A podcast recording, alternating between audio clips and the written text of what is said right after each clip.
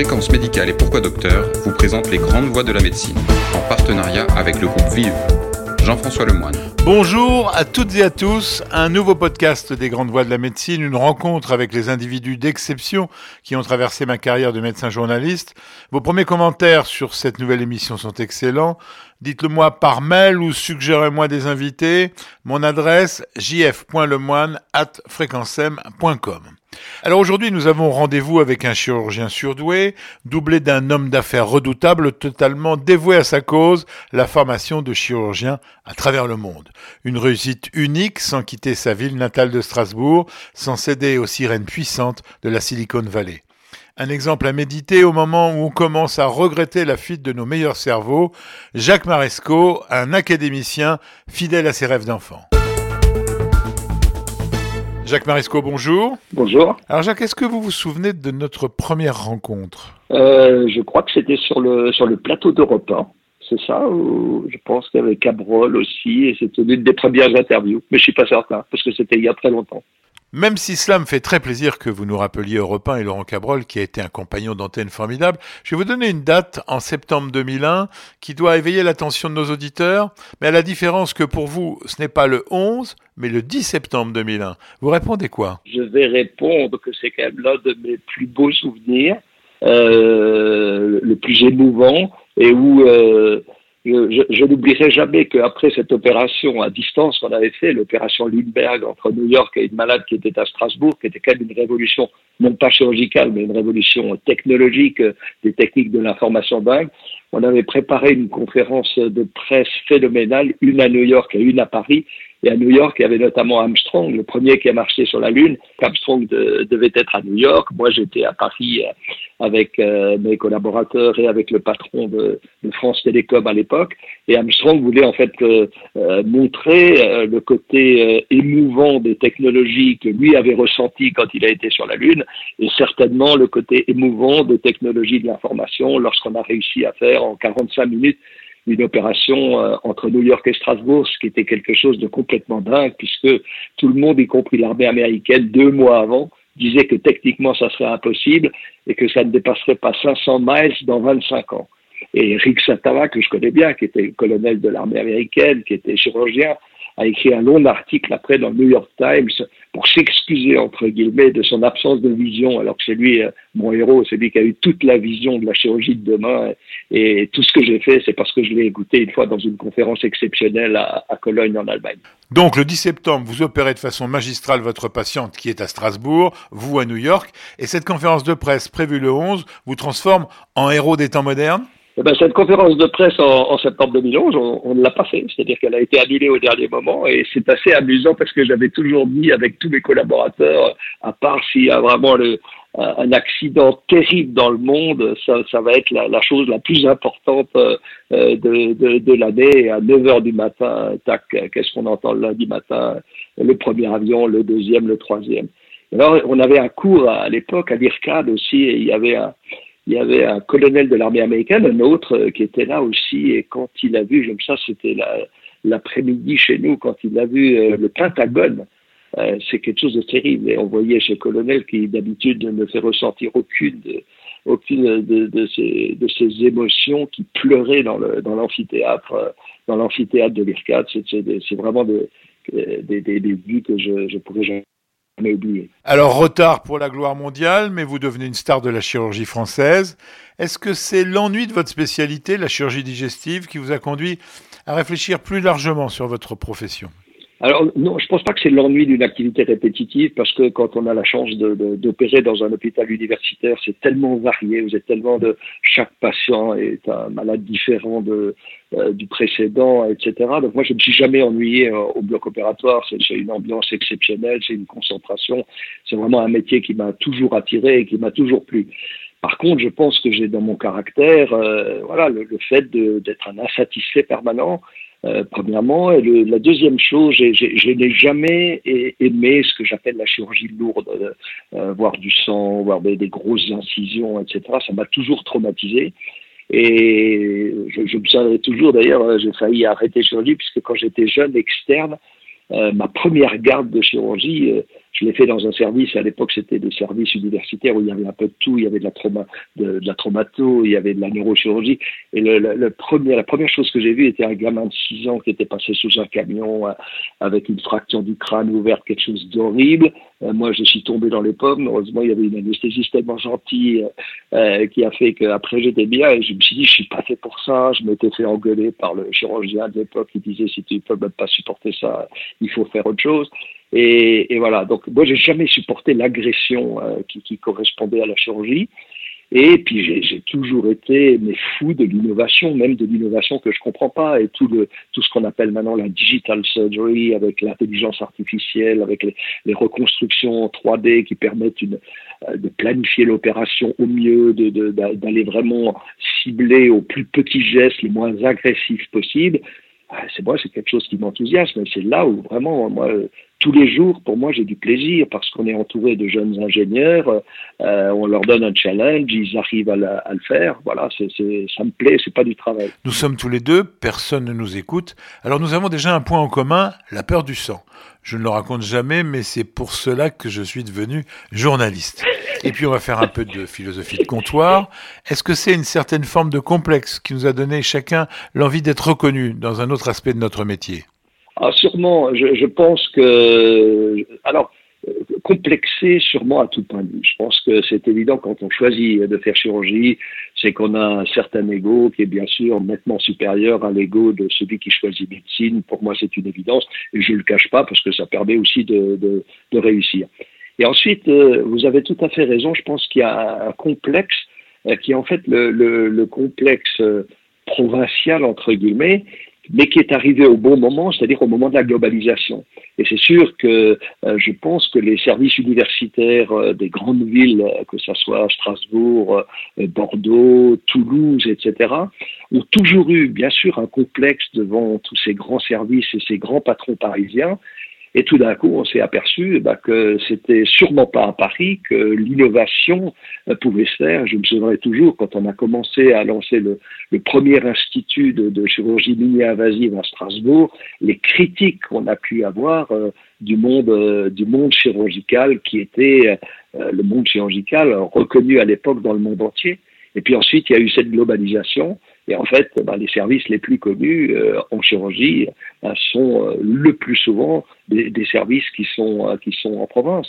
Et quand on regarde les, les, les, gros IHU, à part deux IHU, euh, Necker et, et l'ICM à Paris, parce que c'était fleurons internationaux, eh ben, les, les, quatre autres ont été, ont été nommés en province. Et, et avec le succès qu'on connaît. Alors c'est dans cet état d'esprit que vous donnez naissance à l'IRCAD.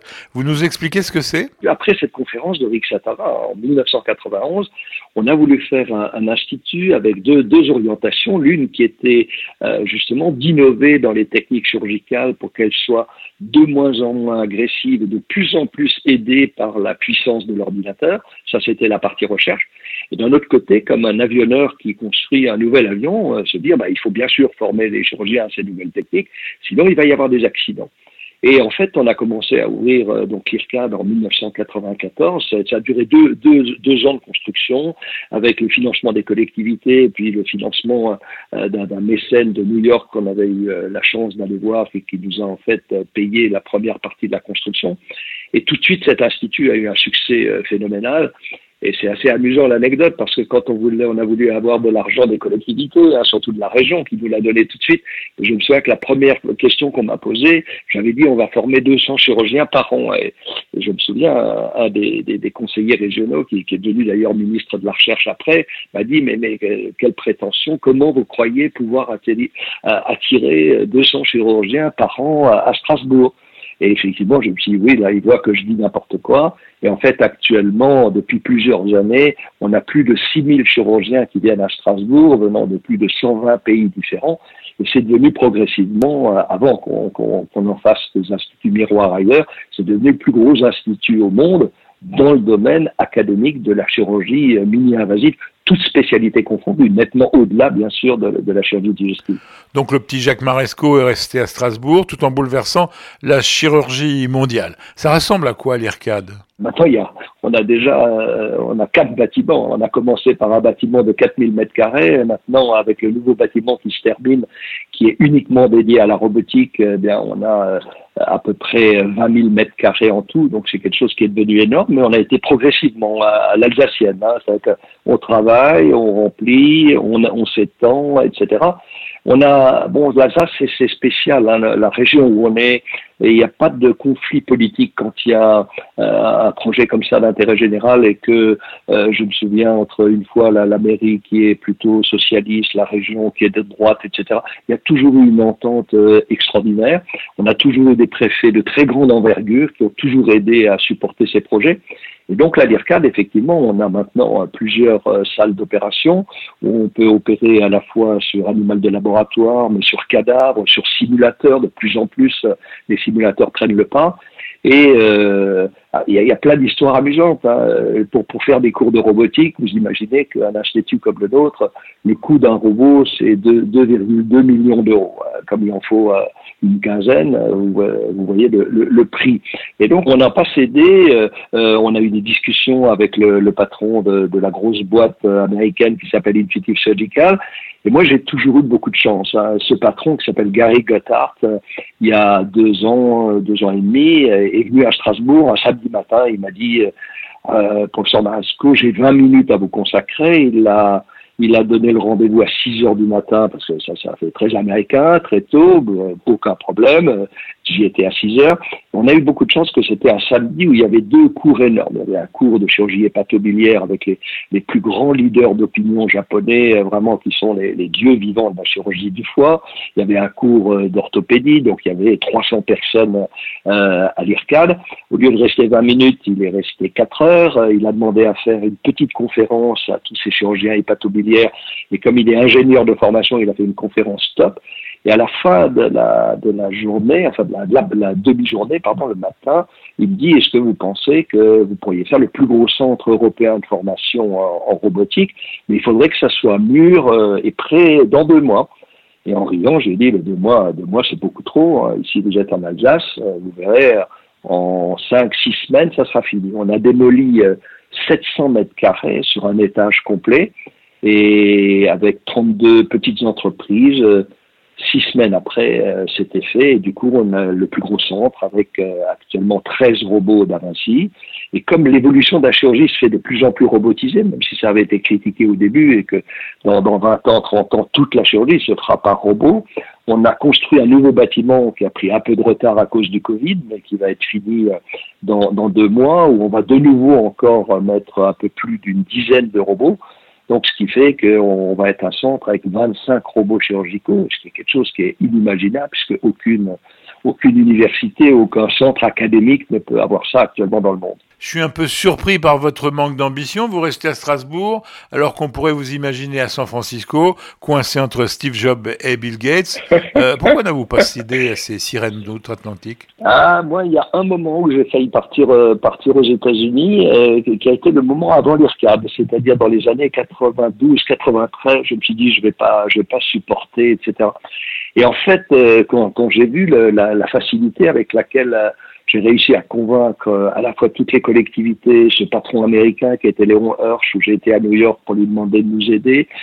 Et ça s'est tellement bien passé. Et puis ensuite, euh, je veux pas faire cocorico sur la mentalité euh, alsacienne, mais vous pouvez pas, vous le savez, vous êtes déjà venu en Alsace. Il y, a, il y a un sens du travail bien fait en Alsace qui est exceptionnel. C'est-à-dire que quand vous regardez le bloc opératoire où il y a une centaine de personnes à peu près une après-midi, ça commence à ça commence à 13h, ça se termine à 18h, 18h30. C'est aussi propre à 18h30 que ça l'était à 13h. Jamais un infirmier ne va partir si le travail n'est pas fini. Et voilà, donc c'est extrêmement facile. La ville est une petite ville parce que Strasbourg c'est 300 ou 400 000 habitants, mais c'est une ville internationale. Hein, ça parle anglais, allemand partout dans tous les restaurants. Il y a une ambiance de Windstube et j'ai vu aussi que les experts, nous, c'est pas Maresco, son équipe qui fait. On a maintenant 600 experts internationaux, c'est-à-dire les plus grands euh, key opinion leaders, hein, vraiment les leaders d'opinion du monde entier qui ne se font pas payer, qui font gratuitement qui viennent passer trois jours, quatre jours dans une ambiance étonnante. Et comme on a réussi à, à construire un hôtel juste en face là encore, à Don de la Ville, où on a pu rénover les haras royaux de Louis XV, c'est un bijou d'architecture. On a fait ça avec que des compagnons. voilà, on a fait, c'est un petit bijou. Et du coup, les gens, ils sont contents de venir. ils sont contents de partager avec des autres toutes les premières chirurgicales qui existent. Et voilà, et du coup, je me dis, je, je suis beaucoup mieux. Et puis en plus, pour ne rien vous cacher, j'ai pas, j'ai pas la mentalité américaine. La, mentalité américaine, entre eux, c'est quand même des tueurs. Euh, euh, voilà, moi je travaille d'une, je travaille d'une autre manière et je pense que j'aurais été malheureux aux États-Unis. Ça paraît simple, mais moi qui ai vu cela, je témoigne que c'est une réussite spectaculaire. Dites-moi, ce sont plutôt des gens comme vous qu'il faudrait mettre sur les plateaux de télévision en ce moment, au moment où tout le monde s'interroge pour savoir où est l'Europe de la santé. Vous, vous avez fait la synthèse entre l'inventivité française et l'efficacité allemande. C'est un peu caricatural, mais au total, c'est cela, un vrai projet européen. Non, mais la définition que vous dites, elle est vraie. D'ailleurs, euh, on est un vrai projet européen, puisque parmi nos sponsors, les plus gros sponsors sont allemands. C'est-à-dire que nous, on a, on a une boîte familiale euh, qui, qui, qui est une boîte de 1,5 milliard, qui est Karl Storz Endoscope, où c'est Madame Storz, maintenant le fils Storz, qui nous aide depuis, euh, depuis, plus de, depuis plus de 15 ans. Donc c'est vraiment très européen. Lorsqu'on a créé l'HU, c'est Siemens, hein, Siemens qui est quand même un géant, un géant de la, de la radiologie euh, et qui est également allemand. Et voilà, donc c'est effectivement, euh, à part Medtronic qui est américain, tous nos autres sponsors sont, européens. Et moi, je suis très fier, euh, très fier que pour une fois, bah, ça soit aussi la France dans le domaine de l'éducation, de l'innovation, qui soit montrée à l'étranger. Et c'est pas pour rien qu'il euh, y a au moins six pays qui sont venus nous chercher pour faire des instituts miroirs dans le monde. On va y venir, mais il faut constater que votre exemple n'est pas spécialement mis en avant par nos dirigeants. Alors vous parlez beaucoup de robots.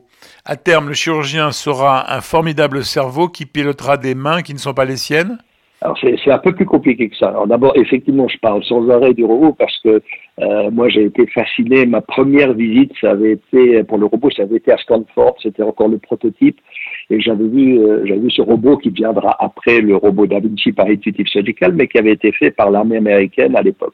Et déjà, ça m'avait fasciné euh, en fait d'être sur une console. Et puis c'était un animal de laboratoire qui était dans, dans une autre pièce. Et, et je me sentais mais vraiment toujours, il y avait une telle immersion en 3D que c'était encore en chirurgie ouverte. C'était pas de la chirurgie mini-invasive, c'était un robot qui avait été fait pour l'armée, pour essayer de, de, faire à distance, de, de soigner des, des, des, combattants, etc.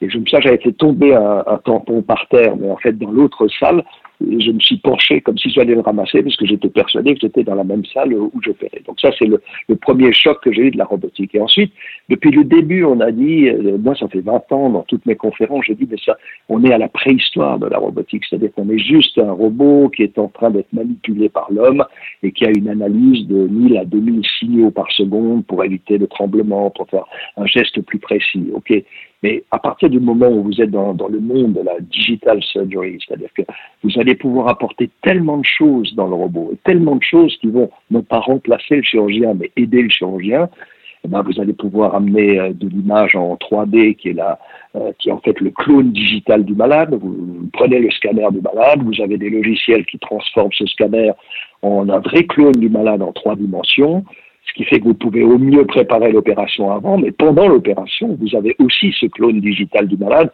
que vous pouvez mettre en transparence. Donc c'est quelque chose, et donc ça vous fait comme un GPS, comme une voiture qui a un GPS. Alors, actuellement, il y a quasiment plus de voitures qui n'ont pas de GPS, il y aura plus de blocs opératoires sans GPS euh, pour le robot. Et ensuite, vous savez très bien que depuis, ce, depuis 2014, euh, où il y a eu cette euh, révolution avec l'intelligence artificielle parce qu'il y a une machine qui a gagné contre le champion du monde du jeu de Go en Corée, alors que tout le monde avait dit c'est impossible, il, faut une telle intelligence prédictive. Les Coréens avaient dit jamais, le jeu d'échecs éventuellement, jamais le jeu de Go, tac, la machine a gagné. Et donc tout d'un coup, on s'aperçoit que dans le domaine de la santé, cette intelligence artificielle qui va être intégrée au robot, eh ben, elle va transcender la, puissance du cerveau, de la connaissance, et puis aussi de la main du chirurgien. Et un jour, certainement, comme l'avion, comme la voiture automatique, un jour, bah, la chirurgie, l'acte chirurgical, j'en suis convaincu, deviendra un acte automatique, parce qu'on aura tout préparé avant, y compris toutes les situations difficiles euh, devant lesquelles le robot va pouvoir faire face. Donc, je suis convaincu avec les ingénieurs qui bossent avec nous qu'un jour, ça sera la réalité. Mais le, mais le chirurgien restera le chirurgien. Le chirurgien, la seule différence qu'il va y avoir énorme, c'est que le chirurgien va travailler dans un premier temps euh, sur le clone digital du malade où il aura le droit à l'erreur, euh, parce que la préparation de l'opération sera bien faite, et ensuite toutes ces données seront données à la machine qui va faire l'opération en, direct. Et je me souviens que le premier article scientifique qu'on avait envoyé dans une grande revue américaine en, en 98, donc c'était il y a un moment, avec ce concept-là, euh, il y avait le chairman de Stanford qui avait analysé et fait un éditorial avant en disant ce qu'ils font à, Strasbourg en France, c'est exactement comme un metteur en scène. La, vue de la chirurgie qu'ils ont, c'est comme un metteur en scène qui va faire plein de petites scènes de, quelques une minute même moins, 30 secondes, et puis il va les garder ou il va les supprimer si elles ne lui plaisent pas. Et puis ensuite, ils, mettent toutes ces scènes bout à bout et vous avez le film idéal. Et eh ben eux, ils pensent qu'on fera exactement la même chose en chirurgie sur le clone digital du malade. Et enfin, on aura euh, bien sûr l'opération idéale. Et cette opération idéale, on va la donner à la machine et la machine va pouvoir faire le geste. Vous avez quand même un problème, vous les chirurgiens. Votre malade dort profondément, il ne souffre théoriquement pas du tout, et vous pouvez vous consacrer à vos approches technologiques. Cela se traduit bien dans votre discours, puisque depuis le début de cet entretien, vous n'avez pas encore une seule fois parlé du patient. On comprend que le chirurgien, son ego, l'économie trouvent leur compte, mais le patient non, alors d'abord, je n'ai pas répondu sur le patient parce que, mon cher monsieur Lemoine, je réponds aux questions que vous me posez. vous m'avez posé des questions technologiques. Donc j'ai répondu. Maintenant, je vais vous parler du patient. Je pense qu'il y a deux, deux étapes complètes. Vous le savez très bien. Il y a bien sûr la technologie, et la technologie, elle doit être parfaite. Et la technologie, la robotique, l'imagerie virtuelle, l'imagerie augmentée, tout ça, ça doit être parfait. Et c'est pas ce qui intéresse en détail le malade mais c'est quelque chose de très important. Le malade veut que la meilleure technologie puisse lui être appliquée. Mais ensuite, vous savez très bien qu'avant l'opération et pendant l'opération, il y a ce qu'on appelle le colloque singulier entre le, le, malade et son médecin ou son chirurgien. Et je peux vous assurer que ce colloque singulier, qui est la discussion où vous devez annoncer quelque chose de grave parce que le malade va avoir un cancer, vous allez lui annoncer que vous allez devoir lui faire un geste qui est quand même mutilant, celui-là, non seulement il ne disparaît pas, mais il va y avoir beaucoup plus de temps euh, parce que comme l'intelligence artificielle, elle, va s'intéresser à faire le meilleur diagnostic, le plus précoce, aider pour la meilleure stratégie, etc. Comme ensuite le geste chirurgical sera de plus en plus automatisé, ben, le chirurgien, il aura beaucoup plus de temps pour, bien sûr, discuter euh, avec son patient. Et de façon paradoxale, je pense que dans l'avenir, parce que c'est un gros problème pour les doyens, Comment on va former les étudiants en médecine quand on sait que euh, de l'intelligence, des machines d'intelligence artificielle comme Watson de IBM arrivent à lire en quelques secondes 240 000 articles et 5 000 livres pour délivrer le meilleur diagnostic, etc., que ça, ça va être accessible aussi un jour, euh, un jour aux, malades. Donc, ce qui veut dire que toutes les études médicales qu'on a fait, qui étaient centrées sur la connaissance et la mémoire, moi, j'ai toujours bien réussi en médecine parce que j'ai une mémoire visuelle phénoménale. Tout ça, c'est remplacé par la machine. Et donc, les études de médecine, très certainement, deviendront et redeviendront de plus, de plus en plus humanistes comme c'était quand mon père faisait ses études de médecine. Et de façon paradoxale, on aura peut-être ce cycle. Cette incroyable histoire se poursuit. On va passer de Jacques Maresco l'Européen à Jacques Maresco le mondialiste.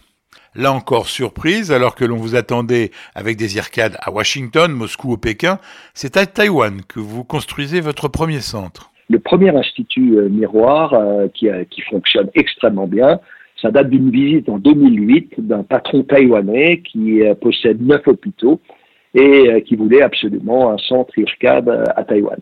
il est venu me voir en 2007. en 2008, l'Institut était construit et fonctionne excessivement bien, à la fois sur le plan de la recherche, du transfert de technologie, de la formation d'énormément de médecins, de chirurgiens, pardon, d'Asie-Pacifique. Donc ça, ça a été le, ça, ça a été le premier. Euh, ensuite, comme toujours, pour moi, si vous voulez, j'avais jamais imaginé, et, et, mes collaborateurs non plus, parce que bon, quand je dis toujours moi, vous m'interrogez, mais il y a une équipe derrière euh, fantastique, sinon rien ne serait possible.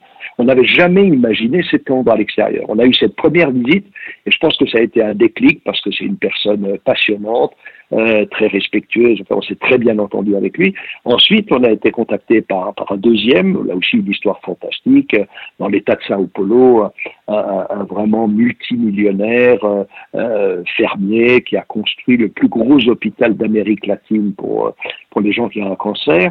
Euh, on a eu un feeling exceptionnel. Il a raconté comment euh, gratuitement il envoyait des trentaines de gros trucks donc en Amazonie pour faire le diagnostic des cancers, que ce soit prostate, côlon, poumon, etc. Il ramenait le malade gratuitement euh, à Barretos avec la famille. Il a construit un hôtel pour les familles. Tout est gratuit, y compris la nourriture. Enfin, un truc. Vous vous dites de temps en temps, effectivement, il y a des gens qui ont l'argent et la générosité. Donc il a, il a construit un truc dingue. Et bien sûr, il a voulu avoir un gros centre nouvelles technologies pour montrer que les pauvres du Brésil, eh ben, même gratuitement, ils pouvaient avoir accès à ce qu'il y avait de mieux dans la technologie euh, actuelle. Et donc, on a construit cette IRCAD qui fonctionne excessivement bien parce que, comme au Brésil, il y a déjà 300 millions d'habitants, vous imaginez le nombre de, le nombre de chirurgiens. Et puis, comme, comme ça a marché très bien dans l'État de Sao Paulo, il y a eu bien sûr une grosse, une grosse chaîne américaine qui a 60 hôpitaux au Brésil, qui a voulu qu'on fasse la même chose à Rio de Janeiro. Ça, ça s'est fait il y, a, il, y a, il y a deux ans. La chose démontre pour moi, c'est que tout d'un coup, euh, on a été contacté par la présidence de, la République du Rwanda et euh, le, président a envoyé en fait l'ambassadeur de, l'ambassadeur du Rwanda en France et la ministre de santé de, l'époque visiter l'IRCAD en disant qu'ils souhaiteraient la même chose. Moi, j'avais dit, j'avais jamais imaginé en Afrique, etc.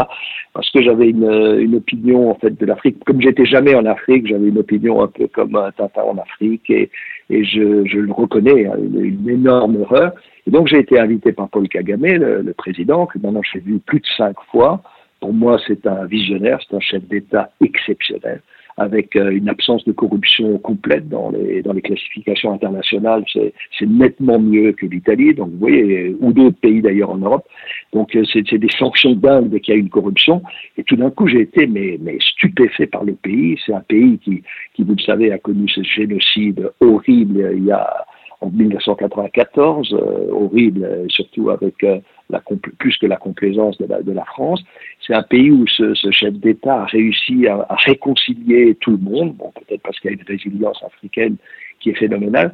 Moi, j'ai été, on a discuté pendant une heure avec, euh, avec le président Kagame, où vous regardez que chez lui, tout le monde a un mobile, que toutes les banques sont virtuelles, que qu'il veut, il veut qu'il pense que au digital, à l'avenir, à l'ouverture de, de l'Afrique. Et il a été président de l'Union africaine. Et donc, on, on a décidé de, de, le faire avec nos sponsors. J'ai amené ensuite Madame Storz, etc. Et on fait le plus gros bâtiment solaire, le plus gros IRCAD dans le monde, sur 25 000 mètres carrés. Paul Kagame nous a donné un terrain de 13, 14 hectares Bien sûr, vous imaginez qu'on fait tout ça bénévolement. J'ai eu, mais vous ne pouvez pas imaginer euh, tous les experts dont je vous ai parlé, tous ces experts euh, mondiaux qui sont les rois du monde, tous m'ont écrit en disant si tu as besoin de nous, bien sûr, bénévolement, on est là, etc. Et les industriels ont tous répondu présent aussi. Et il y aura des robots au Rwanda. Et il ne faut pas oublier que dans 20 ans, l'Afrique, avec euh, près de 2 milliards d'habitants, bah, ça va être un pays, euh, euh, un pays énorme. Et du jour où il n'y a plus de corruption dans les autres pays d'Afrique, comme euh, au Rwanda, je peux vous assurer que ça va devenir des pays d'une puissance phénoménale. Donc c'est un projet magnifique. Et, alors, je vais terminer aussi, nous on a fait ça, comme toujours, vous savez, en disant c'est du charity business, etc. Et tout d'un coup, on a vu que c'était sûrement l'un des plus beaux investissements qu'on a fait. Parce que à Kigali, au Rwanda, il y a l'annexe de, de l'université qui s'appelle Carnegie Mellon University de Pittsburgh aux États-Unis, qui est la numéro un dans le monde en computer science et intelligence artificielle. Et euh, la, la, ministre de la Santé m'avait demandé de faire une conférence devant tous ces, ces étudiants. Ensuite, j'ai été assailli, comme on peut l'être en Afrique euh, quand je suis sorti, parce que tous, ils voulaient venir travailler à l'IRCAD, etc. Là, on en a déjà recruté, le, le, le bâtiment n'est pas fini, il va être fini dans neuf mois, mais on a recruté déjà dix ingénieurs développeurs en intelligence artificielle. On est en train de créer un appel de dons par mes amis, euh, euh, par mes amis de la, région, Strasbourg, etc., pour pouvoir en fait payer les salaires de 40 ingénieurs, mais on va pas les prendre ici. C'est 40 ingénieurs qui vont rester à Kigali, qui vont développer le pays, mais qui travaillent sur les mêmes projets que nous, c'était la chirurgie de demain. Et c'est pas parce que c'est en Afrique qu'ils vont euh, faire la chirurgie d'autrefois. Et je vais vous donner une autre anecdote. La, ministre de la Santé nous avait invité, l'IRCAD, pour faire la présentation de ce qu'on pensait de la chirurgie, au moment où tous les jeunes Africains à Kigali, parce qu'il y a un palais des congrès qui est sûrement l'un des plus beaux que j'ai jamais vu dans le monde, un palais des congrès phénoménal, et donc euh, les, jeunes Africains avaient leur diplôme de chirurgie. Le matin, c'était réservé aux anglo-saxons, American College of Surgeons, euh, British Council, Imperial College de Londres, etc. Et l'après-midi, c'était l'IRCAD. Et le matin, c'était effrayant. C'est-à-dire le, les, les, les, Anglais, les Américains, c'était des photos avec euh, une image du robot, une grande croix rouge, avec le prix d'un robot, vous allez soigner tant d'Africains, etc. Bon, bref, faites la chirurgie d'il y a 30 ans qu'on ne fait plus parce que vous êtes des petits Africains. Nous, on est venu avec les six directeurs de cours de six spécialités différentes. Et on leur a fait l'inverse. On a dit non, non, vous êtes en Afrique, vous avez pris du retard, vous avez rattrapé le retard, vous allez faire la digital surgery, vous allez faire de la robotique comme nous. Il y aura des répercussions économiques sur votre pays parce que la santé, c'est pas un coût, ça doit être une locomotive économique. Mais on a eu une standing ovation. Il y avait 800 euh, Africains là parce que c'est comme ça qu'il faut, je pense, parler aux Africains. Il faut arrêter de leur dire qu'ils vont continuer à avoir 40 ans de retard. Donc voilà, c'est pour ça que c'est un des projets pour moi génial. J'ai terminé peut-être avec la, Chine, puisque vous m'avez dit aussi, alors la Chine, là aussi, moi je dis, j'ai toujours eu de la baraka, j'ai jamais rien demandé. Donc on est venu me voir. Et un jour, l'histoire elle est assez amusante, on a, on a un mail euh, d'un chairman de la Corée du Sud, chairman Cho, qui écrit à ma secrétaire avec, euh, écoutez, je me présente, je suis le chairman Cho, je, dirige une compagnie à Séoul de 145 milliards de dollars, bon, vous imaginez le chiffre, et je voudrais un rendez-vous avec le professeur Maresco. Donc, bien sûr, ma secrétaire, c'est pas tous les jours qu'il y a ça, elle a cru que c'était un spam. Et elle voulait, elle a failli le jeter. Mais au dernier moment, elle s'est dit, je vais le montrer quand même parce que c'est rigolo. Donc, elle me montre ça. Je me dis, oui, être quand même une blague. Bon, je réponds quand même. Euh, trois semaines après, le chairman de Corée était là pendant deux jours pour, pour discuter la décision de faire un IRCAD en Chine, parce qu'ils ont énormément d'usines de semi-conducteurs, elle s'est prise en, je pense, cinq minutes, puisqu'il a déjà encore, il a fait un appel à un audit américain, il avait 500 travaux, il a dit vous êtes ma quatrième visite, mais de toute façon c'est réglé, c'est vous. Et ensuite, comme on avait, on était en train de créer une start-up euh, qui est Visible Patient, euh, en deux minutes, il a, il a mis les fonds nécessaires dont on avait besoin pour boucler la, la, la, table ronde. Deux minutes, deux minutes, c'était réglé. Et euh, voilà, donc, euh, et tout ça, je dis, on ne on l'a pas cherché, c'est venu, et, et, ça nous a permis de connaître des gens exceptionnels. Et vous avez raison, de temps en temps, là, quand je regarde certains plateaux de télé, etc., où tout le monde pleure, où tout le monde raconte la même chose, etc., je me dis, il y a tellement de belles choses partout dans le monde, hein. il faut, faut, juste euh, un petit peu aller le chercher aussi. Je maintiens mon idée, euh, il manque Bill Gates dans vos rencontres. Euh, combien de chirurgiens vous formez chaque année? Euh, Actuellement, on est à un peu plus de 15 000 chirurgiens par an, entre toutes les, toutes les Lorsque l'on regarde votre profil sur Wikipédia, on voit que vous êtes académicien, ce qui peut paraître normal, mais on lit aussi 2009, rapport Jacques Maresco, travail demandé par le président Sarkozy sur l'avenir des CHU. Étrange incursion dans le monde de la politique et surtout un rapport probablement intérêt quand on voit dix ans plus tard l'état de l'hôpital français, ou alors il n'était pas bon.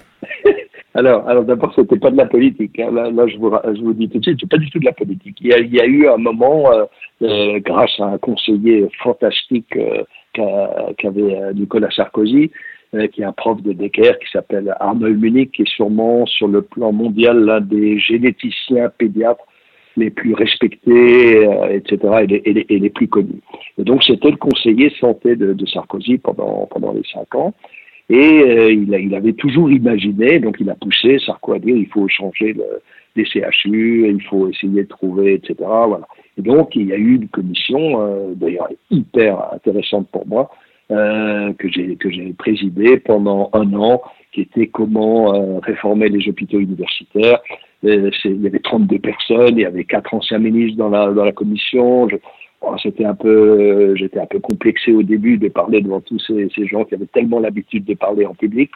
Ça s'est bien passé et euh, l'une des grosses conclusions a été que pour aider le transfert, pour faire en sorte que la santé devienne une locomotive économique et non pas un surcoût, il fallait créer des instituts d'excellence euh, pour pas euh, distribuer trop d'argent un peu à tout le monde, mais vraiment en étant persuadé que dans chaque CHU, il y avait une spécialité de pointe qui pouvait euh, atteindre un, grand, un grand niveau international.